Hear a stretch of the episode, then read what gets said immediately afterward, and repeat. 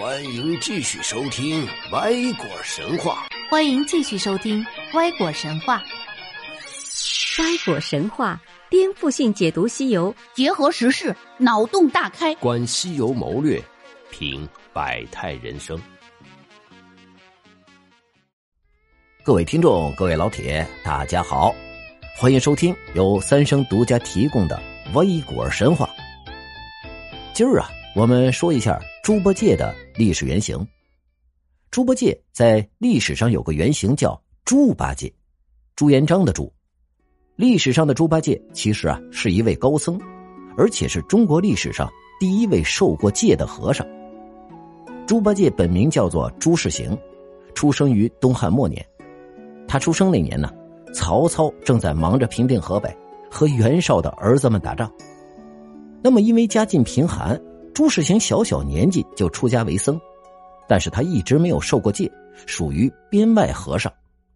这倒不是因为他的问题，而是那个时候中华大地上就没有受过戒的和尚。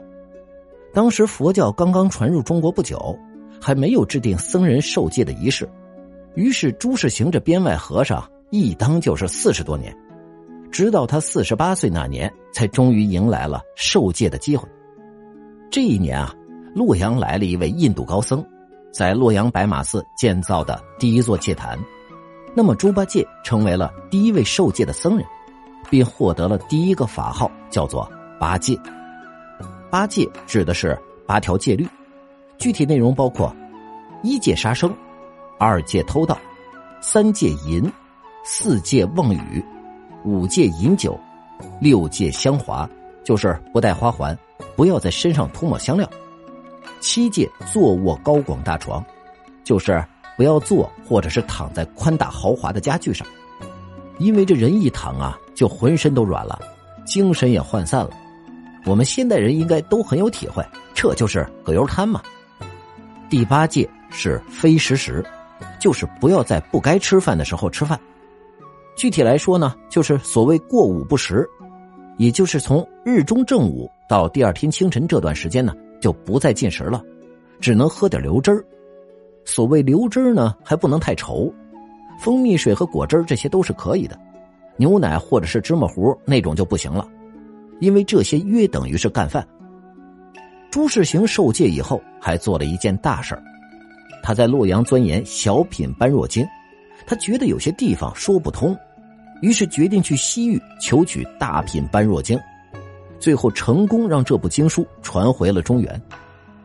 朱世行或者说是猪八戒，他是中国历史上上西天取经的第一人，所以后来和其他的神话形象相结合，在《西游记》里面被定型为我们熟悉的猪八戒。但《西游记》里面的猪八戒和刚才说的八戒啊不太一样。小说里面说，猪八戒还叫猪刚鬣的时候，在观音菩萨那里受戒，断了。五荤三宴，唐僧呢，意思是给他起个法号叫八戒，因为五荤三宴加起来正好就是八条戒律。那么五荤三宴又是什么呢？首先，我们来看看五荤。我们今天说的荤，一般指的是肉食，但其实啊，荤的本意是指有刺激性气味的蔬菜，所以我们看到这个荤字，它是个草字头，说明它和草有关。肉食在古代其实叫腥，合起来就叫荤腥。那五荤是哪五荤呢？分别是蒜、葱、韭菜、蟹和星渠。蒜、葱、韭菜这三个咱不用解释。蟹在我国某些地方又叫做教头，是一种像葱又不是葱的蔬菜。湖北武汉的朋友可能知道舒安教头。江西南昌的朋友可能吃过红谷滩的生米教头。那么最后一个呢是星渠，这个呀可能更加的生僻。这是一种原产于印度和伊朗等地方的蔬菜，可以长到两尺多高，味道呢有点像蒜。总之，五荤的共同特点就是吃了以后嘴里会有味儿，气息呢会变得浑浊，所以啊才不让吃。那么三宴又是什么呢？这其实是道家的规矩。三宴指的是三种肉：大雁、狗肉和乌龟。这三种肉为什么不让吃呢？有人说是因为啊，吃下去身体燥热，情绪容易激动。这种说法有一定的道理，但我之前在明代的一本叫做《勇壮小品》的书里面读到了一个很有意思的解释，分享给大家。这本书的作者叫朱国珍，当过天启年间的内阁首辅。他说，大雁有夫妇之伦，因为据说大雁一辈子只有一个配偶。狗有护主之情，这个不用解释了。乌龟有。君臣忠敬之心，这可能是因为乌龟总是背着龟壳匍匐前进，就很像这个臣子面向君王跪拜的姿态。总之，大雁、狗肉和乌龟，道家不让吃，这三样合称叫做三宴。那么，为什么佛家的五荤和道家的三宴要放在一起说呢？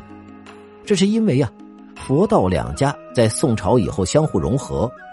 这《西游记》本身也是一个佛道混合的历程，所以五荤和三宴也给搁在一起了。历史上的高僧猪八戒和《西游记》里面的二师兄猪八戒，这两个八戒的意思啊，那是不一样的。这也可以看出，佛家在中国逐渐本土化的一个过程。